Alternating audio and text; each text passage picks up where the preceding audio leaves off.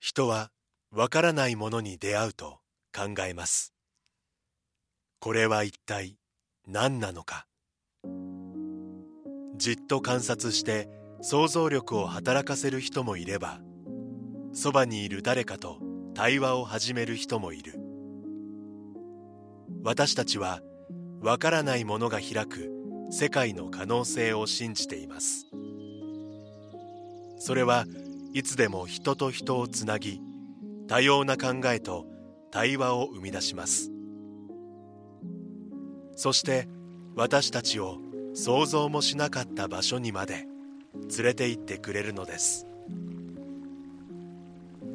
明治産業はアートを応援します。あなただけのプラスを提供する明治産業。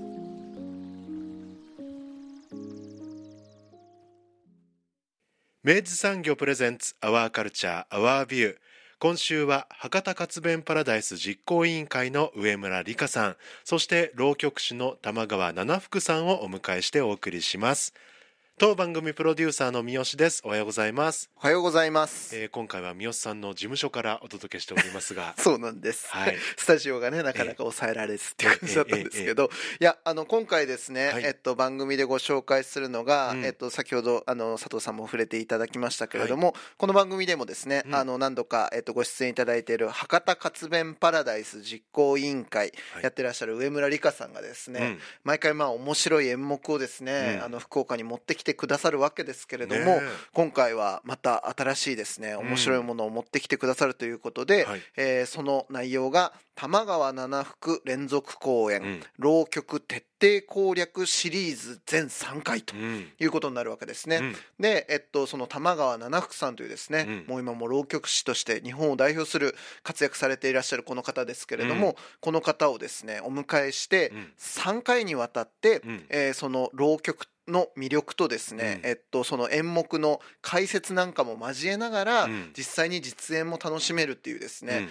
まさしくその浪曲徹底攻略をうん。叶えてくれるようなですね、うん。シリーズ企画を、えーご準備いただいているということで、はい。あの番組としてもねやっぱりその、今まで僕らもなんかそれこそその新しいジャンルとしていろいろある中で、うん。浪曲っていうのも何回か聞こえてはきてたんだけど、うん。なかなかどうやって入っていいか分かんなかったじゃないですか。なんですけどまさしくこういう入門編的なですね企画をご準備いただいたということもあって、うん。バッチリこれはお話がお聞きできるんじゃないかということで、えーゲストにお迎えしたんですけれども、うん。もうねあの今もう撮った後なんですけど、うん。取れ高ウルトラ高いです。はい。楽しみにあのお聞きいただきたいと思います。ではインタビューをお聞きください。えーまずは以前もご出演いただきましたが博多活弁パラダイス実行委員会から、えー上村理香さんです。よろしくお願いいたしますよろしくお願いします。上村さんに今回お話を伺うのがですね、はいなんと福岡では3回にわたって、はいえー3月4日4月22日5月27日アクロス福岡1階円形ホールにて開催されます浪曲徹底攻略というタイトルの、はい。えー公演が開催されます、うん。えー玉川七福連続公演という形で全3回はい。開催されるんですがなんと今回はそのはい。七福さんご自身にもご出演いただきます。よろしくお願いいたします。はい、よろしくお願いいたします。七福さんは浪曲師と紹介させていただければよろしいですか？はい、浪曲師です。はい、浪曲です。いやもうねこれね本当恥ずかしながら、はい。三好もそして佐藤も佐藤もはい。本当にあの浪曲のことをちょっとまだ全然あの知らないあの初心者オブ初心者なのであのここからまたねあの後ほど詳しくですね、浪曲のとは何なのかとか、はい。その魅力についてもお伺いしていきたいと思うんですけれども、はい。あのまあ、まず今回ですねあの今佐藤さんにもご紹介いただいたあの企画されてあるこの浪曲徹底攻略シリーズ全3回というですねこの公演についてご招聘元になるこの博多活弁パラダイス実行委員会の上村さんに演目はまずどういうものになるのかあとまあそれやることになった経緯みたいなのをちょっとお聞きできればなと思うんですけどいかがでしょうか？はい、ありがとうございます。今回はですね、あの徹底攻略ということで、うん。肝はですね、実演だけじゃなくて演目についてのですね、えー背景なんかまで含めた、うん。えー徹底解説、講義プラス実演というこの2本立てっていうのがあの肝で、うん。でどうしてもだからそれをやりたかったっていうのがまあ一つきっかけなんですけれども、はい。でまあなぜ私あの博多活弁パラダイス実行委員会というのをやってますけども前もね、ご出演させていただきましたけど、はい。えー本来は活弁をはい、やる、うん。えー団体がうん。なぜ浪曲なのかということなんだと思うんですけども、うん。あの私もともと広島の方で落語の会をずっとやってまし2008年からやってまして、まあ、そのいろんな落語から始まってえー浪曲講談さまざまな。で実は活弁と出会ったのもその活動の中なんですけれども、うん。ですから七福さんともですね、うん。えー実はもう10年近く、えー公演の中でお付き合いがありまして実際広島では七福さんの会を何度もやらせていただいたり、えーしているんですね。そういうつながりがあって、えー今回ぜひともねあのこの企画をやりたいということで、うん。えー福岡でも博多カツパラでやらせていただくということになりました。であとうちの活弁のお客さんはうん。映画ファンの方も結構いらっしゃるんで、映画ファンの方にとってねなぜ浪曲って思うと思うんですけど今回あのご説明いただく清水の次郎長伝であるとかうん。赤穂義士伝であるとか天保水湖伝っていうのは実はうん。映画のお題材にもなってるのでうん。あの例えば「次郎長三国志」なんていう傑作シリーズがありましたけどあれは清水の次郎長伝ですし、うん。まああとあの座頭市なんかありますけどあれうんも天保水湖伝のスピンオフと言える物語なので実は映画ともね今回の企画は密接につながってるので、うん。ぜひそのあたりね七福さんの解説で楽しんでいただきたいと今思っております。なるほど、いろんな文脈がこれ張り巡らされておりますね。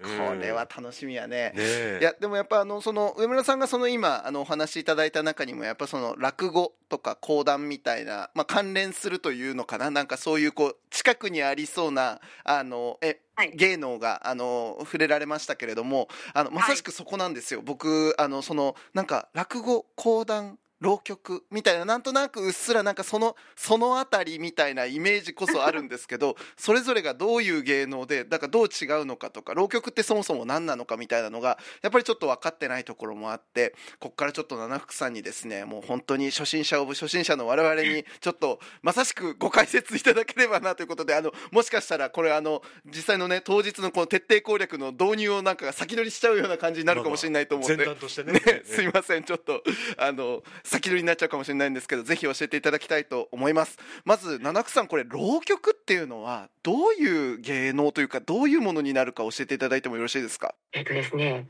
どこから説明しようか、徹底的に説明していいのかどうかっていうところで迷うところなんですけれども、はい。ざっくりあの簡単に説明するよりもは、興味を持ってもらいやすいように日本の伝統芸能的な、うん。あの俯瞰から入ろうかなと思うんですけれども、日本ってうん伝統芸能すごい多い国なんですよ。例えば日本の伝統芸能って言った時にうん何が思い浮かびます？やっぱあの歌舞伎とか能とか狂言とかみたいなのはこう今パッと思いつくものがありますよねそうですよね。うん私もあの毎年小学校とかに行くんですよ。はい小学校で浪曲を聴いてもらうんですけども、うんその時に最初に小学生たちに「日本の伝統芸能を知ってますか?」って質問してうんで「はい」って手を挙げて言ってもらうんですよ。で、はい今言っていただいたうん歌舞伎とか狂言とか能っていうのは上がるしあとね学校で習うらしくって文楽っていうのも上がるんですね。で子供の発想は自由だから、うん。お相撲って言ったり生け花って言ったりお祭りとかね、うん。長唄って言ったりとかいろんなことが上がるんですけれども、うん。確かにお能歌舞伎狂言みたいなものは上がりますよね。うん。でさっき宮さんがおっしゃったように落語講談浪曲っていうのもあの上がるんですけれどもはい。数々伝統芸能がある中で、うん。実はね物語を聞いてもらううん。耳、目が楽しむ芸よりも耳が楽しむ芸の方が実は結構多いんですよ。へえそうなんですか。うん、お能もまあ演劇ではあるけれどもあの人たちあんまり動かないでしょ？マジで全然動きませんからね。ね、えっと落語講談浪曲もそうですし、うん。あと江戸時代にはその義太夫節とかあの浄瑠璃がいっぱいあったりとか、うん。物語を皆さん物語に心を浸して楽しむっていう伝統が日本にはすごくいっぱいあるんですね。はい。でしかもその種類があいっぱいあってうん。どどこかで混ざっちゃって一本になっても良さそうなものを うん。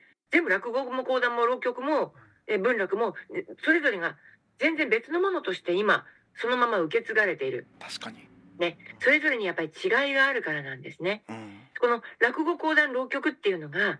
日本の三大和芸って言われてるみたいなんですけど実はね歴史的には一番古いのは講談なんですって。へえもう500年ぐらい前っていうから戦国時代ですからね。戦国時代にうん。殿様は戦いますでしょ？はい。戦う時にうん。過去の戦い歴史に学ぶんですよ。うん。例えば戦国時代だったら昔のじゃあ鎌倉時代の戦いはどうだったのか。うん。それから南北朝の戦いはどうだったのか。そういうのが「平家物語」や「太平記」といった物語になって受け継がれている文学の中で。でこれを殿様に分かりやすいように語る人っていうのがいたんですね。こういうふうに軍記物うん。ものを殿様に語って聞かせる芸から起こったのが講談だって言われてます。だからお武家の芸なんですね。すごいだからなんか口もかっこいいし硬いんですよ。えー、そうなんですねなんか勢いみたいなものを感じる部そうそう分がそうそう。多いですよだからね、ね。針扇っていうのを使って、うんパンパンパンって叩きながら、うんこう、修羅場、もう戦争の合戦の場みたいなものをダーッと語っていくみたいなものが源らしいんですね。すごいだから講談は言ったらオーディオブックみたいな感じなんですね言ったらオーディオブックはね、みんなオーディオブックなんですけれども、うん歴史と語り口、うん。語ろうとするものが違うんですね。なるほど。なるほど。面白い、うん。はお武家から生まれた、もともとはそういう戦記物、軍記物っはい。ていうのが中心だったみたいですね。うん。で、その次に古いのが、実は落語なんですよ。うん。落語はね、うん。あの、笑点というもう大人気番組がありますから、はい。皆さんイメージしやすいと思うんですけれども、うん講座というのをしつらえて、その上に座布団があって、はい。この上に座って一人で演じますね。うん。講談も一人で同じように演じるんですけど、講談の場合はね、座布団の前に尺台っていうちっちゃいテーブルありますね。を置いて、うん。そのテーブルを針扇でポンポンポンって叩いて演じるんですけど、もう落語はシンプルでテーブルも何もなくって座布団の上に一人で座って、でね、江戸時代にうん。江戸とか大阪、大きい都市ですよね。うん。その間で、お坊さんがお経を語るでしょ？はい。とお経だとみんな飽きちゃうでしょ？あ切る。でうん。そのお経の仏教の教えを例え話や笑い話を交えて庶民に聞かせるっていうのが落語の源なんですって。そうなんですね。面白そうなんだ。わかりやすいようになんとかやっぱりお話聞いてもらいたいでしょ？うんうんうん。なので、まあ、身近な話とかはい。笑いを交えたりとかして仏教の教えをなんとか皆さんにか分かってもらいやすいように語ったのが落語の始めで。教訓話みたいな話なんだ。なるほど。そうそうそうそう。なんですよ。だからねいつどこで誰がっていうのが結構ね落語の方が抽象的です。うんうんそういうことか。講談の方はただ具体的なあの戦いのだから何年何月にいつどこどこの戦いで誰々がこういう功績を挙げましたっていうのをはっきり言うのが講談なんだけどはい。落語の場合は熊さん八さん横丁のご隠居さんみたいな感じで与太郎とかね象徴的な抽象的な人物が出てきます。あー偶話みたいな感じでみんなで。浪曲なんですよ。浪曲浪曲。浪曲だ。うん。いよいよ浪曲だ。いよいよ浪曲なんですけども、はい。落語が庶民の間講談はお武士、うん。武家の間、うん。で浪曲はね実はね市民の外側の人たち社会的には仮想の人たちの大道芸だったんです。なるほど。江戸時代にはね長木れとかちょんがれとかアフガラキョとかいろんな諸芸で大道でこう物語を語ってたんだけどその時にね CM ってみんな音がつくでしょ、はいはいはいはい。何まで？何？音がつく。メロディーラインがつくって、うん。まあまあ頭に残りやすいんですよ。なるほど。うん。はいはい。なので、メロディーを加えながら物語を語ってたの。ああなりましてこうなって何から何まで何とやらはあはあみたいな感じでうん。メロディーをつけながら物語を語る。そういう大道芸。で大道芸だからうん。大道でやるから大きい声でうん。道行く人に立ち止まってもらわなきゃいけない。うん。立ち止まってもらうだけじゃなくて物語の中に入ってもらってあわよくば懐から胴巻きを出して投げ銭を出してもらって、でそれで今日生活するわけだからなんとかって大きい声魅力的な声を出してどうん。だからね落語講談浪曲の中で一番声のバリエーションをいっぱい使って音楽性もあるのが浪曲なんです。めちゃくちゃ面白いこの話。私めちゃくちゃわかりやすかった。わかりやすい。なるほど。だからね最初はね大道芸の人たちはうん。ホラ貝ブワーッとホラ貝だったり、うん。あと杖尺状って言って杖の上に輪っかをつけてそのま輪っかにまた輪っかをつけてシャリンシャリンシャリンって鳴らしたりうん。三味線だったりうん。いろんな音曲を使ってうん。物語を語ってたんですよ。でところが明治時代になりましてはい。明治政府が大道芸を禁止したあら。西洋ほら国を開いたから西洋に対してみっともないことはしたくないから大道芸を禁止したんですよ。ですよですよ。うん大道芸の芸人たちをおまんまが食えなくなるでしょ？大変ですよ。困っちゃってでそしたらおかみが、うん。じゃあねみんなで集まって組合を作りなさい。お組合を作ってこういう活動をしますって申請をしなさい。うん。申請したら芸人観察っていう免許証免許証を下ろしてあげますからこの免許証があればうん。活動できますよってうん。全く管理する本ね管理し始めたんですよね 芸なる人をほどなるほど、はい。えでもしょうがないからおまんまが食べられなくなっちゃうからえ東京のその時は東京市かな？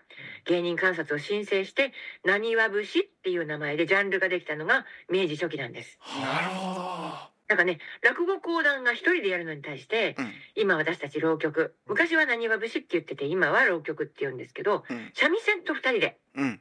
二人でやるんです。三味線は三味線弾いてその三味線に乗ってうん。私たちは歌ったり語ったりしながら物語を聞いてもらうっていうのが浪曲っていう芸ですどうだ？分かったか？わかった。もう。すごくわかった。めちゃくちゃわかりやすいし超面白いの、そもそもじゃあそのステージというかその、うん。披露するところから違ってたんですね昔は。そうなんですよ。だからね怒りも違うしうん。でももともとだから芸芸人としての出自があの庶民だったり武士だったりもう仮想の人だったりとかして違うし聞いていた人たちもそれぞれの社会的位相が違うと思うんですね。うんうんうん。だからそれぞれに支える人たちも違ったしそのまんま語り口も違うままに今まで続いていてだから今も落語と講談と浪曲と全然ねうん。聞いてみると違うんですよ。すごいな。だからやっぱあのストリートパフォーマンスから発展したってことですよね。Oh yeah そうです。いうことです。ねジャパニーズラップ。確かにそうですよ。面白いな。あの先ほどあのなにわ節から浪曲に名前が変わってったっていうことでお聞きしたんですけどそのなにわ節って言ってるぐらいだからもともとその起こりはそのなにわっていうそのか関西方面だったみたいなことからなにわ節っていうのがあれなんですか？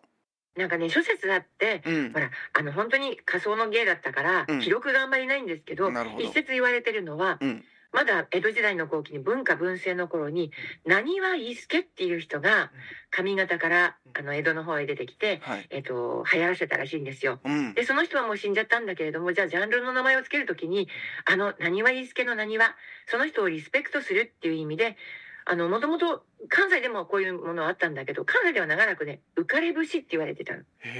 でも江戸の方江戸から東京になる時に浪速節って東京の方では言っていたのでその浪速伊助に対するリスペクトではないかっていうふうに言われてます。なるほど。でそのなにわの何の字があの浪だから浪曲になってったみたいなことなんですかね、なんかね浪速節っていうとうん。いかにも古臭く思えるみたいに思った人がいたんでしょうね。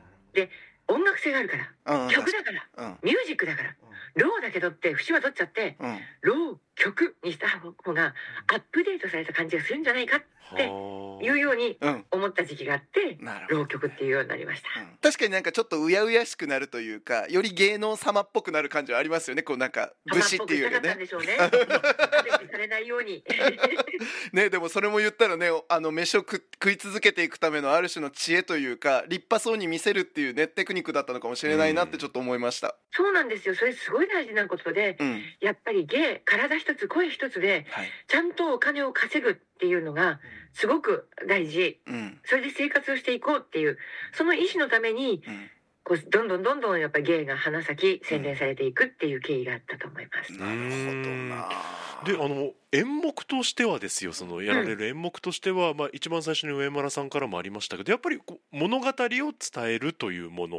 そうなんですよ。今ねテレビなんかだとうん。本当に尺短く、あまあ YouTube なんかでも尺短く皆さんに分かるようにっていうのが花盛りですけれども、うん。浪曲は今でも一席あたり30分ぐらいやります。でもその30分を飽きさせずにお客様の心をギュッと引きつけて物語の中に心を浸してもらうためのテクニックをいっぱいやっぱりその日本の和和芸語り芸は持ってるんですね。うん。もうそれを徹底解説するっていう企画なんですよ。いうことですよねでやっぱりそのやっぱり浪曲っていうのがやっぱもう一つすごく特徴があるのが先ほどにも触れていらっしゃいましたけどやっぱりそのお話ともう一つその三味線の演奏があの、まあ、伴奏がつくというかあの、うんものだと思うんですけどあのやっぱそこもかなりやっぱ聞きどころになるのかなと思うんですけどいかがですかね？そうなんですよ。うんあの今伴奏って言われたんですけれども、はい浪曲の場合はねちょっと伴奏とは言えない。もっとろあの三味線はねアグレッシブな部分がありましてほう。そもそもねうん。譜面がないんです二人の間に。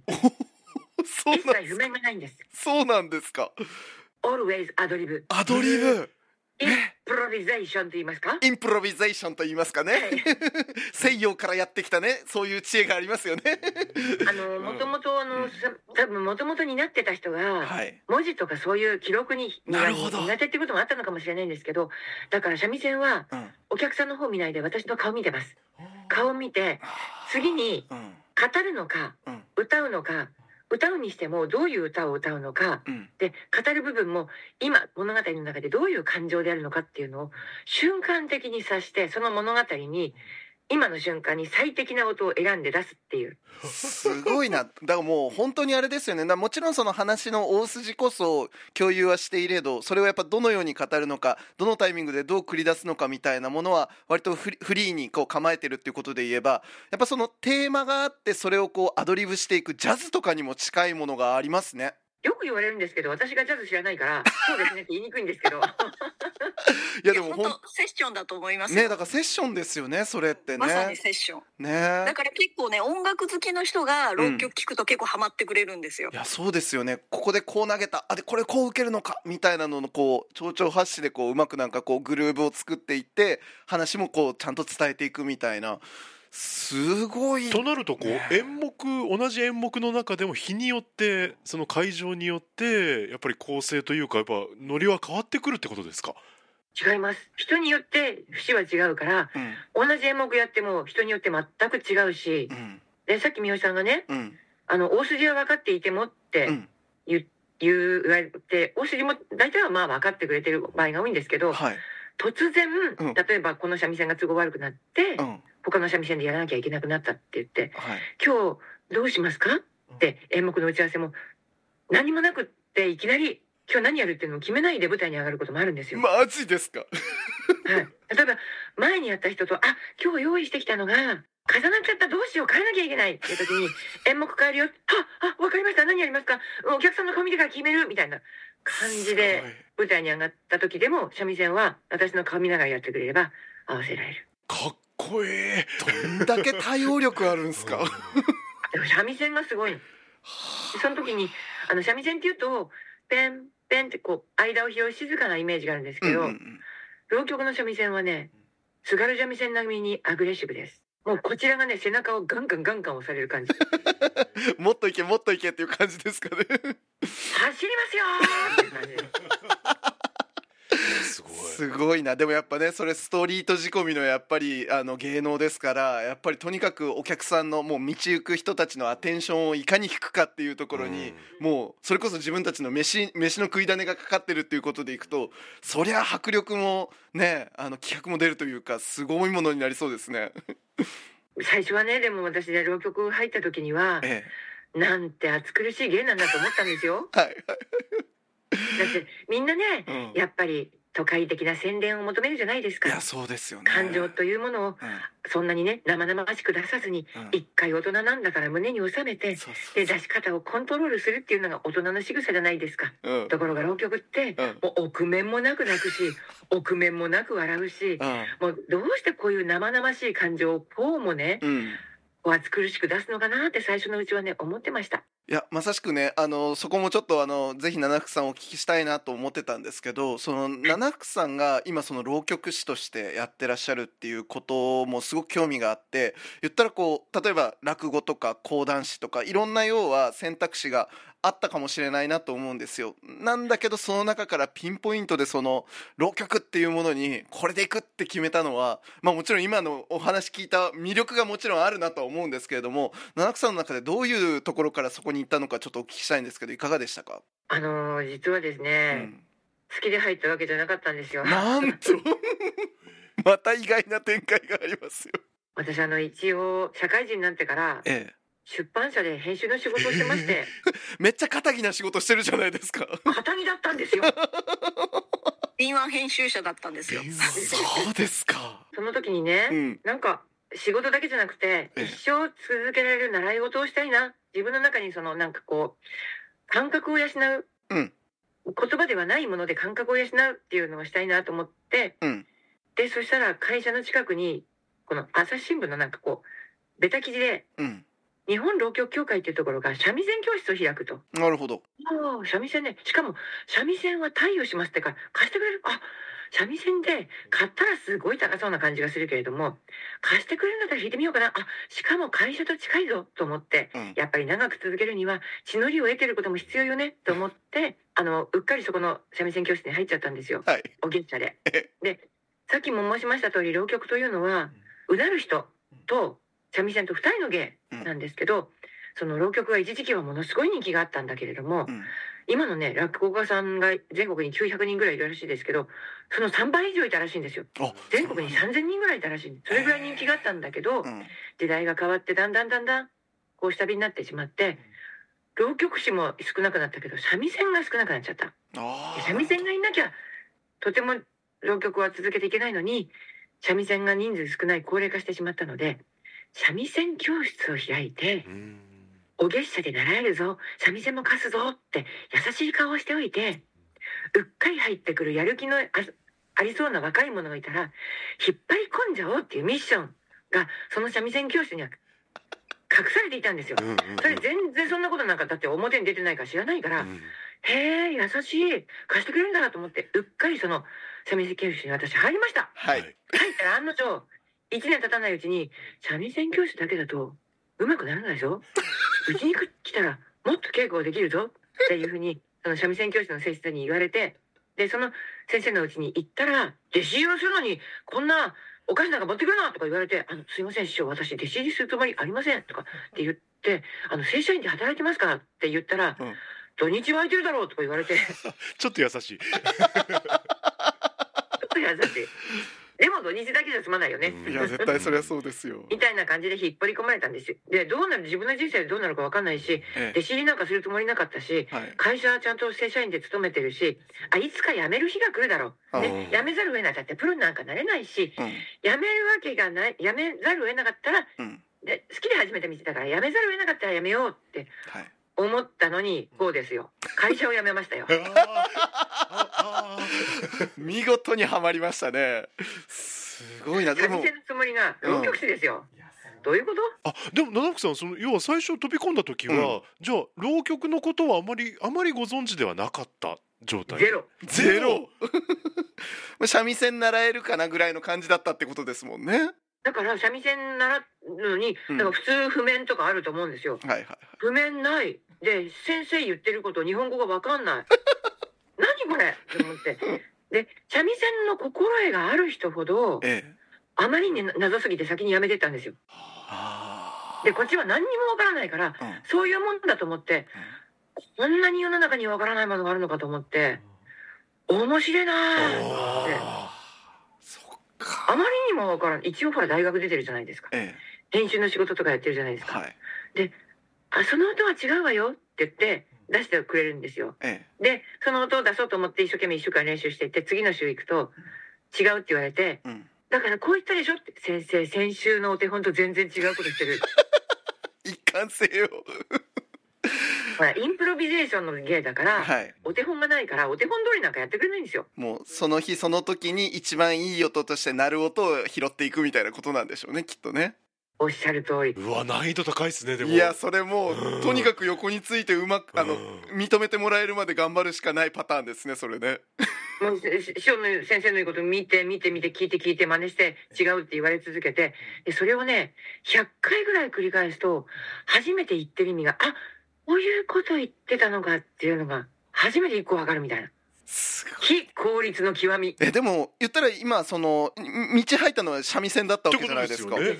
で三味線の道をまあそうやってまあ100回聞いてやっとちょっとずつ掴み始めたあの当時の七福さんはでもまだ浪曲師にはなってないわけでこれはどどうそそこから行ったんですか？三味線がうん。5年ぐらいやったらってうちの師匠に下手すぎるって言われたんです。よ5年や頑ったのに。張ったのに。ひどい、こんなに頑張ってるのにへお前は下手すぎるって言われて。えうんだけどこっちはほらほ本気じゃないからあんまり。もうそのまだ腰掛けな感じでいるから、はいはいはい。土日の趣味レベルですからね言われて、思って、うん。そんなこと言われたってこっちだって。別に本気でね浪曲やろうと思ってるわけじゃないしみたいなこう抵抗感ね、はい。だってそんな暑苦しい芸で抵抗があったんですよ。本当にここに入っていいのかって自分で。うんうん。やっぱりねここでもしもしかしたら弾いた方がいいのかみたいな。非常にいい加減な腰掛けでやってるから本気じゃないから、うん。まあひうまくもならないわけですよ。はいはい。だけど師匠が怒っちゃって下手すぎるって言って。まあ、自分の三味線弾いてもらうからそうですよね。確かに。下手すぎて「お前は弾いてもらう側の気持ちが分かってない」おでひ浪曲はうまく弾ければいいんじゃないんだ。浪曲師の背中を押す。どんなにしたら声を出しやすいか。どんなにしたら浪曲がうまく語りやすいかっていうのを考えてやんなきゃいけないのに。お前はそれを考えてないので一回うなる側になってみてその気持ちを理解しろ。うん。またこの人無茶なこと言うな。こっちはそもそも腰掛けだぜ。それをさらにうなるというのかみたいな。なあはい。師匠すいませんあのそういう気全くありませんって最初に言ってたんですよ。だってもうあんな暑苦しい声なんかおいい加減大人になってるわけですよ。出せるわけないじゃないですか、ええええね、体も硬くなっちゃってるし、うん。そんなあんなねバカバカ声ですよ言ってみれば。バカ声。バカ声出せるわけないよと思って、うん。なんですけど、うん。諦めないんだようちの師匠が。あでなんか断るごとに「ああやっぱダメだなお前お前うなってみろ」あ別にね舞台に立てって言ってうちで稽古するときにやってみりゃいいんだからやってみろやってみろとかって。であのねじ人間に刷り込みって怖いですよ、うんそうかなって思う瞬間が出てくるんですよ。おうおうおうおう。ー粘り強く交渉されるとだんだん。そう。ね諦めないって大事なのかな？もしかしたら。すごいなめっちゃいい教訓がたくさん散らばってますね。である時に、うん。でしかも師匠のずっと聞いてるからだんだんだんだん覚えちゃうわけですよ、はいはいはい覚えちゃってえじゃあ一回稽古してみるかみたいな話になってええ。でなんかねうちの師匠ってね目の前に人参ぶら下げるの上手なんですよ。えであ一席覚えたなじゃあうーん俺の回で半分やってみるか。えー、舞台に立てというのか。一応あの師匠私三味線のために習ってるんですよねこれって確認したんだけど、うん。まあせっかく覚えたんだしなってせっかくって何それ せっかくすごいなでまあそれがきっかけで今こうなってるわけですよ。はあ。もう見事な師匠のいやあの今物語を聞かせていただいた感本当じでですすよね、もうねこれ自体が一石になってる感じですけど、でもうそまあ初舞台うん。という形になって、そこからはもうじゃあいわゆるうなる方に行った行かいや最れたんですか？初のね何年かっていうかまあ今も時々ですけど三味線は続けてました。へで師匠からも頼まれていたしなんですけどいつの間にか浪曲師としてのご注文の方が多くなっちゃったんです。実際やっぱりそのうなる方になってからご自身の三味線の演奏はその要は師匠が当初言っていた狙いの通りそのやっぱりうなり方の気持ちが分かったら三味線も変わるんだっていうのは実際どうでしたか？はい。変わりましたか？あそれは師匠に言われましたね。やっぱりやってよかったなとか、あとはお客さんからうん「七福さん舞台に立つように立ってからの方が三味線うまくなったんじゃないの?」ってやっぱり師匠の言う通りですねでもなんかこれあのそういう意味ではなんか七草さんはそうやって三味線もできるであのうなり方にもなれるみたいなことなわけですけど普通の浪曲師さんもやっぱりそうやってこう両方やその道を通るのかそれとも浪曲師は基本やっぱりもう浪曲の練習をひたすらやってってみたいなことなのかその両方やるってどどうなんですか？完全分業です本当は、うん。あやっぱそうなんですね、本当に両方やるなんていう人はうん、あの過去に数えるしかいないんじゃないかな。浪曲界の大谷翔平じゃないですかこれ。二刀流じゃん。よなるほど。今後それかキャッチフレーズですよ いやだってそれがねそんなに一般的じゃないんだったら結構稀有な才能なわけじゃないですか。でも翻って考えればもううん。今となってはもう七福さんは要は三味線側の気持ちももう分かってらっしゃることですよね。でもねあの分かりすぎちゃってダメなところもありすあるんですよ。へなるほど。もうどう来るかが分かっちゃうからもっとこうセッションじゃなきゃいけないのに自分の中でもねあちょっと予定調はって思うところがあります。ほらもうこれえー 2, 二週目だ。達人だ。達人だ。かっこいい。でも本当そうですよね。ある程度こう仕掛けたらこう返ってくるなっていうのが分かっちゃった先にどう本当予定調和じゃないものあのそのハプニング的なものを呼び込むかっていうのは本当に僕らラジオのやっぱりねあのお話聞かせていただく時にもよくそんな話するよねやっぱりね。うん。ああそうですか、うん、なんかなるべく段取りっぽくしないというかお置きに行くような回答をさせないようにするためにどうできるかっていうのはすごいやっぱ考えるからなんか今のはすごいビビビッときました。ああそうですか、うん。ライブで来ると、うん。その本当にそのセッションうん。もう多分上村さんが反応してくれたのもうん。浪曲浪曲の面白さとしてはい。そこが不思議だったりとかねええ。仕組みが一体全然わかんないとかはい。そういうようなこともあるので徹底攻略みたいなうん。解説付きで、うん。うん今みたいな話をした上でうん。聞いてもらうみたいなことを企画してくれたんじゃないかな。これはだからやっぱこうなるとじゃあ実際にそれどういうものなのかっていうのを体験したくなるよねこれね、うんうん。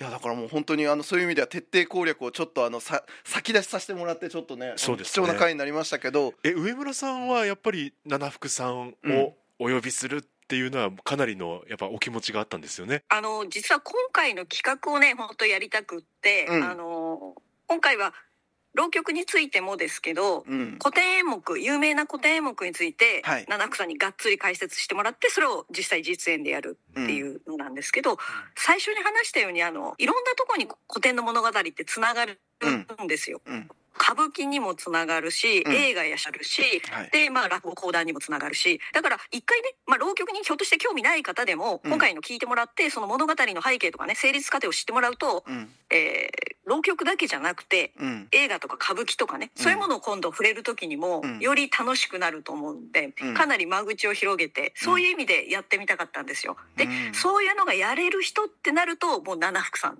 なんですよ。で実は今回のこのスタイルの企画は去年東京で七福さんおやりになっててどうんでそれを見て私はこれをやってほしかったんだよと思って X にうん「あーこうこういうのまさにや聞きたい」って書いたら「呼んでくれたらやります」っていう話で それは呼べってことですね。とはいいうことで、まあ、今回広島と福岡で連動してそれぞれ2箇所でやります。もう上村さんの興行師としてのねもうねええなんかもうねこう。これがこれが見せたいんじゃーっていうね、うんうん。うん。いやでも本当あの僕も今回やっぱりこの機会があったおかげでやっぱりその浪曲っていうのがなんとなくずっとああるなとは思いつつもどこからやっぱり入ってったらいいんだろう。いきなりなんかチケット買っていきなり行くみたいなのってやっぱちょっとあの自分の中でも二の足を踏んでたところがあるんですけどやっぱこういう入門講座的なものでかつ実際に実体験もできるっていうのは本当にいいなとあの思ってあのすごくありがたい機会だなと思ってで七福さん実際これあの東京であのすでにまあここのパッケージというか、まあ、その演目は違うかもしれないんですけどこのスタイルでなさられたって今お話をお聞きしたんですけど東京でやってみて実際どうでした？お客さんの反応だったりとかっていうのは。あの解説の後にやるから、うん。もう皆さんあこういうことなんだっていうのが分かった上で聞いてもらうからうん。あのねまず硬さがほぐれてるんですね。はいはい。物語を聞く前に、うん。ちゃんと聞かないと分かんないんじゃないかなみたいな感じがないのと、うん。あとね最初にやるのが清水の次郎長伝って、はい。まあ浪曲では一番有名な話なんですけど皆さんあの「ワンピースはし結構知ってる人多いんじゃないかと思うん。ですよ小田栄一郎先生の。はいワンピースは次郎長伝なんですよ。おへー。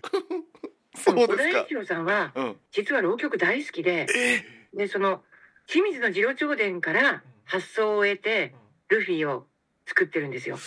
だってあれですよね。映画「次郎長三国志」のねパッケージ DVD のパッケージは漫画のその作者さんが書いてますよね。はい、そうです小田さんです。へそれ大好きでだいろんなまあ実際に次郎長三国志って言って次郎長伝がうん。映画になってるものもあるんだけれども、うん。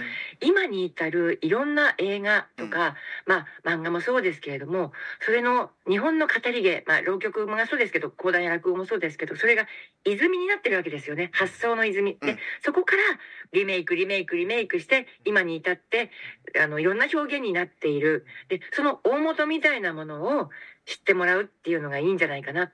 で浪曲その解説聞いて浪曲聞いた上で「ワンピースを思い返すと「なるほどねこういうこと!」みたいなうんことが分かったりするだからワンピースファンがいたらもう絶対聞いてほしいなとは思うんですけどね。もうあの、ワンピースファンなんてのはもうね、あの、もう世間にもう、あの、お箸、ん物投げればもうワンピースファンに当たるぐらいの量ですから、もうこれはね、まあ、特にね和田先生ほら熊本のご出身だから。あそっか。ね九州の我々にとっては。そうですよ、ね。そういうご縁もありますからね、そうです熊本行くとねワンピースのいろんいろんなキャラクターがいますね。はい。彫像があちこちにねあのありますけれどもね。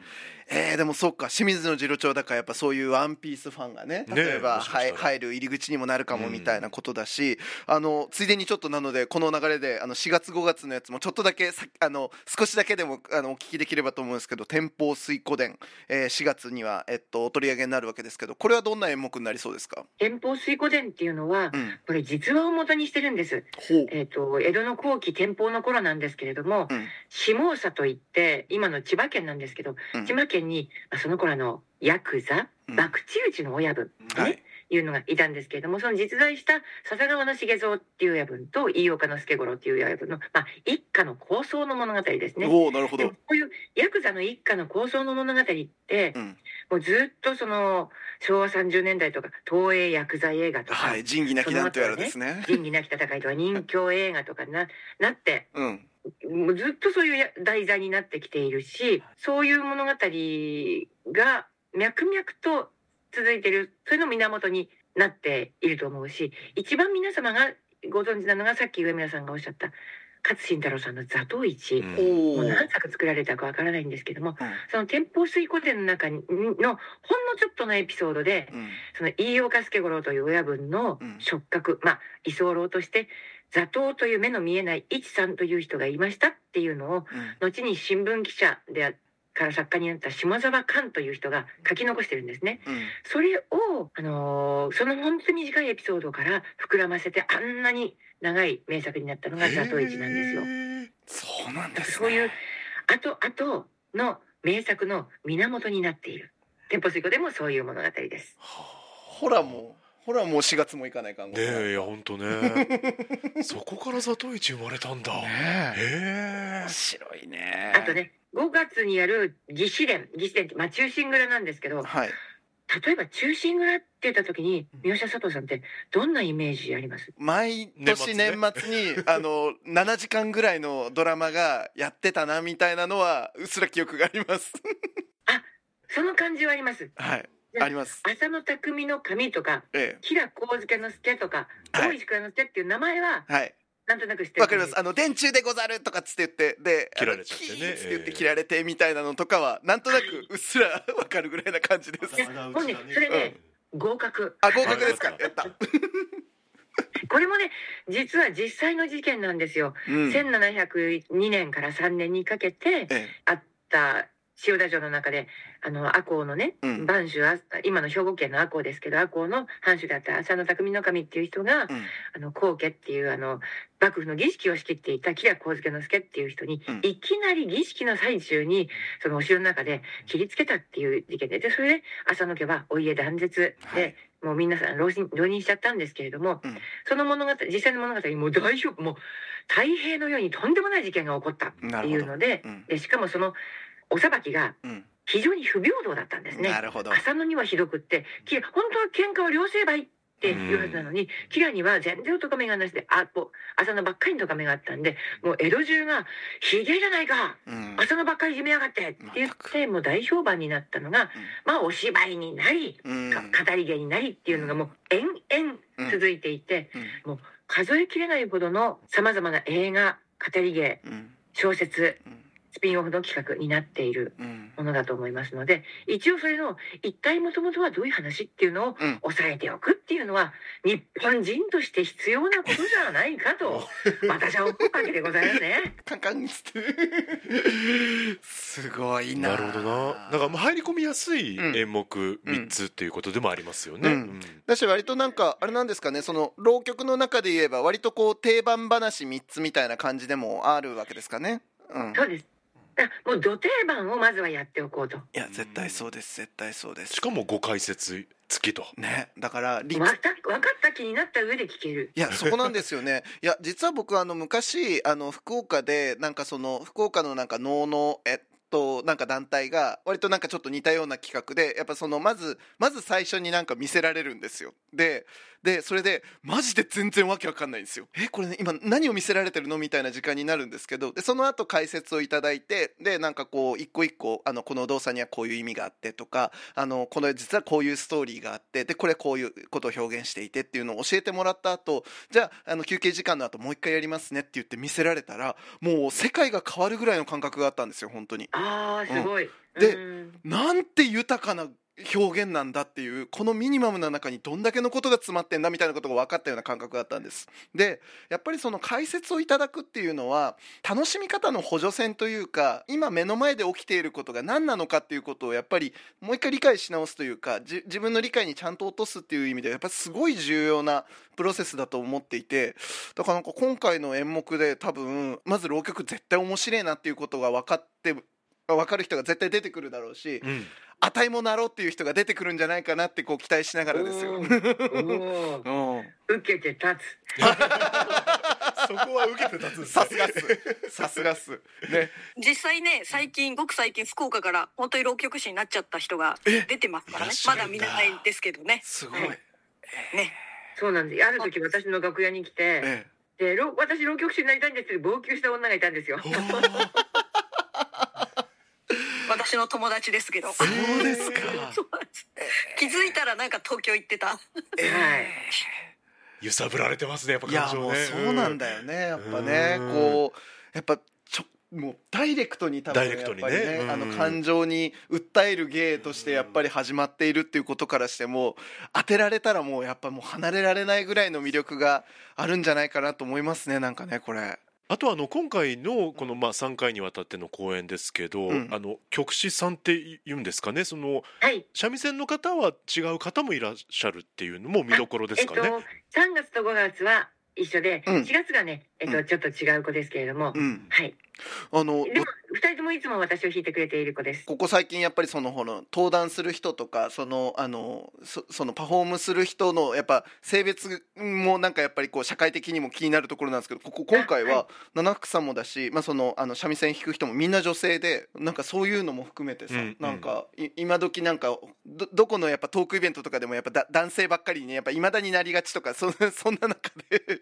まああたりもしますよね。いやなんかやっぱこの女性たちが活躍している現場なのかなっていうのはなんかちょっとこのこのラインナップを見てもちょっと思ったりしたんですけど、ああそうか、うん。あのね、うん。浪曲ってねうん、明治の昔から女流がいるんですよ。そうなんだ。だからね女性として演芸界で戦って大変じゃないですかって、うん。よく落語とか講談では、うんうん。落語講談はやっぱり男性がはい、圧倒的に多かったので、うん。そういうふうな聞かれ方をしてる人たちいるんですけどえ私女性だから不自由したっていうこの浪曲に入ってからあんまり経験がえないですね。当たり前に、まうん。あ、三味線弾きに女性が多いっていうこともありますけれども、え演者としても女流は多いですし演目としても男性に偏ってるっていうこともないっていうか、あうん。偏ってもいるのかもしれないけど平気で女流が、うん。そしたら次郎長伝を男らしい次郎長伝を天保七五でも平気でやりますからね。うんなんかその辺もだからうん。やっぱわかんないです。これはもうなんか類推でしかないですけどやっぱその大衆ルーツのやっぱり演芸であるっていうことも含めてあのそういうなんか男女みたいな枠組みが軽やかに超えていけるようなこう権威主義じゃないようななんかそういう雰囲気もあるのかなってなんかちょっと今のお話聞きながら勝手にちょっと想像したりしちゃいました。あーなんか逆にそこを、ま、意識しないぐらいかもしれないですね。ん。例えば男らしい演目を女が演じるときに、うんえっと、男が演じるのとか違う色気が出たりとかする部分もあはいるし、はいはいはい。広沢虎蔵みたいな人が女を演じるとき男が女を演じるときにうん。女には出せない色気があったりとかする、はいはいはい。それもやっぱりそれぞれ魅力だから、うん。男だから女だからっていうじゃない。いうことですよね。だからうもうやっぱそこでデリバーされる物語そのパフォーマンス自体が面白ければもうとにかくどんとこいっていう感じなのかしら。もうほ本当おっしゃる通りです。今回第1回で清水の次郎長伝でやっていただく「お民の度胸」っていう演目があるんですけどええ。これはまあもう非常に主人公がかっこいい女性なんで、ねええぜひ聞いていただきたいですけどね、はい。お民が短歌切るのがうん。超かっこいいんですよ。へえこれめちゃくちゃ楽しみになっちゃった。楽しみですね本当に。これはいいよ。さっき曲師の話が出ましたけどはい。今回本当にねあの第1回第3回やっていただく広沢美船さんというのも本当今超売れっ子の曲師で、うん。だからちょっと第2回はねスケジュールが合わなくて、あそうえー呼べないやもう本当ねあの三船さんの七福さんが素晴らしいのはもちろんですけど三船さんの三味線だけでも聞きに来てもらってもいいぐらい本当に。だからこのお二人のセッションを本当楽しみにしていただきたいですね。なるほどな。いやもう見どころ満載ですよこいや本当ですね。ねこれがえっと3月4はい日が第1回、はい。えー4月22日が2回目。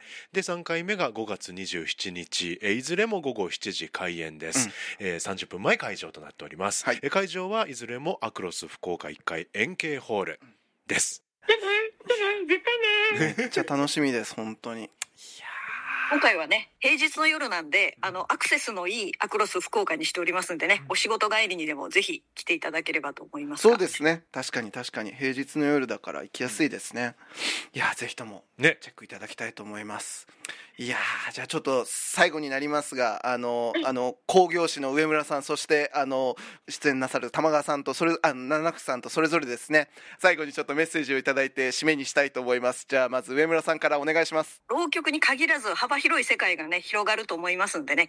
ぜひ浪曲に興味なくてもまずは騙されたと思ってね、来ていただきたいと思います、はい。ぜひぜひお待ちしております。ありがとうございます。じゃあ続きまして七福さんよろしくお願いしますえーいろんなこと喋りましたけれどもやっぱりライブじゃなきゃ分かってもらえない部分があると思います。特にやっぱり浪曲の特徴である三味線とのセッションを見ていただきたい。音楽好きにも、えーきっと面白く思ってもらえるんじゃないかと思いますのでお待ちしてます。よろしくお願いします。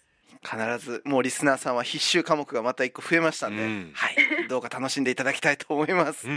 はい、ということで上村さん、えー、七福さん本当にありがとうございましあた。ありがとうございました。ありがとうございました明治産業プレゼンツアワーカルチャーアワービューエンディングの時間となりました。あの上村さん以前ご出演いただいた時にはあの活動弁士の、うん。えー片岡一郎さんと坂本来光さんもはい。お連れいただいて、ええ。えーつながせていただいたんですけどその時も思ったんですけど、え七福さんの今回の やはり語り口というか、うん。あのお答えっぷりえが、はい。もうなんかリズム感があっいやてマジでそうなんだよね。ねえすごく伝わりやすいお話をされたので、ね面白かったなっ思って。ぱさお話をすることをうん。やっぱメインの仕事にしてらっしゃる方って、うんあの当たり前かもしれないんだけど、ええ。本当にお話が面白いよね。ねえ。びっくりするね。あそうそう。あとあの浪曲師の方って立ってやられるそうですね。ねおっしゃってましたね。うんうんうんいやでも本当にあのなんだろうなその浪曲っていうものが、うん。えっと、その落語とか講談っていうものと、あのどういう歴史の位置づけだったりとかどういう起こりがあって、うん。で今のスタイルになっているのかっていううんところから語り起こしてくださったおかげで、うん。めちゃくちゃ腑に落ちるというか、うん。だからこういうことなのねっていうことがちょっとやっぱり分かったし、うん。そこからやっぱりあの演じられている演目もどういう、まあ、あの実はどういう今のあのナウなあのうん。コンテンツとか、うん。まあ、その作品とかの、まあ、源泉になっているのかっていうこともですね、教えていただけたりもして、うん。これはもうあとはさ、うん。実際にもう現地に行ってさ、うん。実際にもうその生のその浪曲をうん。体で浴びるしかないでしょうっていう感じに本当にさせられちゃいました。まさにジャズのこうフリーセッションのように、ね。やっぱその日だけの演目になるというのもね。すごいよね、うん。いやだから浪曲って本当にいろんなものに、うん。あのなぞらえることができるなと思って、うん。ジャズっぽくもあるし、うん。まあ、その要は音楽に乗せてその物語をデリバーするってそれを実演するっていうことで、ミュージカルにも近いし、うん。とかなんかあのもちろんその要は朗読とかさ、うん。ももののやっぱりもっと向こう側、うん。パフォーマティブな朗読とも言えたりとか、うん。いろんなものに似てるんだけど、うん。やっぱ浪曲って多分浪曲っていうそのピンポイントで指す何かがあるんだろうなとかも思うと、いうん。やちょっとこれマジで見たいっすね。ね、あと怒りを聞かせていただきましたけど、やっぱりよりその多くの聴衆の心に届くようなスタイルでもともと始まったっていうのが、うん。やっぱ入り込みやすさを感じたんですよね。だからうん。あの、まあ、この番組では割と結構その解釈がうん。いろいろこう多様に開かれているような、うん。あの口数の少ない作品とかもうん。割と結構あの取り上げることが多いんですけど、うんうん。まあそういう意味ではあのうん。今回のやつはもう聞けばわかる、うん。もう体感すればわかるみたいな、うん。結構ストレートに楽しめるあのもうあのパフォーマンスに絶対なるだろうなとも期待したので、うん。マジでこれは行きましょう。ね、はい。えー改めてお伝えします、はい。アクロス福岡1階円形ホールにて1回目が3月4日2回目が4月22日、えー3回目が5月27日いずれも月曜日となっております、午後7時開演です、はい。え3回投資券もありますし1回ずつの券もありますので、えー詳しくはお問い合わせください。はい。あの博多活弁パラダイスで検索していただくと、うん。もうあの各 SNS ですとか、ヒットします。そこにあの応募フォームへのリンクがありますので、えーご予約できます。あと電話でもいいっておっしゃってましたんで、うんうんうん。あのぜひお電話でもお問い合わせください。電話番号が090-9570-4579 090-9570-4579あのきっと上村さんが出ます。きっとそうだと思います。いやでも本当にもうタイトルがもう全てを言っている浪曲徹底攻略っていうね、もうシリーズ全3回これも絶対にもうチェックいただきたいと思いました。アワーカルチャーアワービューはラジコのタイムフリー機能を使ってもう一度聞くことができます。詳しくはラジコで検索してください。そして番組の特集はポッドキャストでも聞くことができます。Spotify ほか各チャンネルで随時更新しています。詳しくはラブ f m のホームページからご確認ください。皆さんからのご感想レビューなどメッセージは随時お待ちしていますメールアドレスは761アットマークラブ FM.co.jp です。お送りいただく際はタイトルか冒頭部分に「アワーカルチャーアワービュー」宛てもしくは頭文字を取って OCOV とつけて送ってください三好さん今週もありがとうございましたありがとうございました。お邪魔しました また来てください。はいいや純金の置物が多くてね嘘つけよ。嘘つけよ。簡素だよ。